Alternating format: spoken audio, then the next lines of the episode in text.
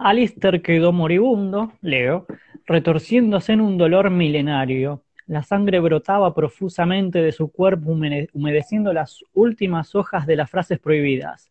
Antes de morir, vio nuevamente aquella abeja revolotear en su mente. La recordó remontando el vuelo con una furia inapagable, se perdió en su memoria, intentó repetir la palabra resistencia, pero la muerte sobrevino, arrebatándole la palabra, tragándosela para siempre.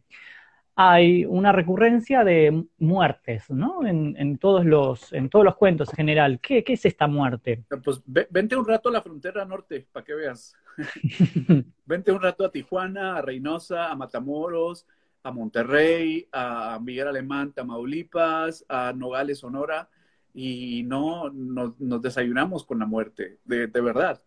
Eh, hubo un tiempo que nos encontrábamos, íbamos a la escuela, a la universidad, y encontramos cuerpos colgados, como en Irak. No, eh, no, no es, es costumbrismo, Fernando. Eh, no es ficción, este es costumbrismo.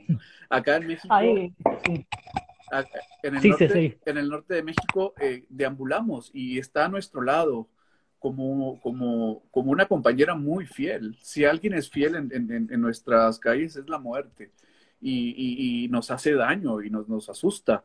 Y entonces cuando uno la escribe, eh, se quiere librar de ella un segundo, ¿no? Para que deje de respirarte en la puta nuca todo el día. Entonces es como una especie de, purificación de la muerte hablando de ella, ¿no?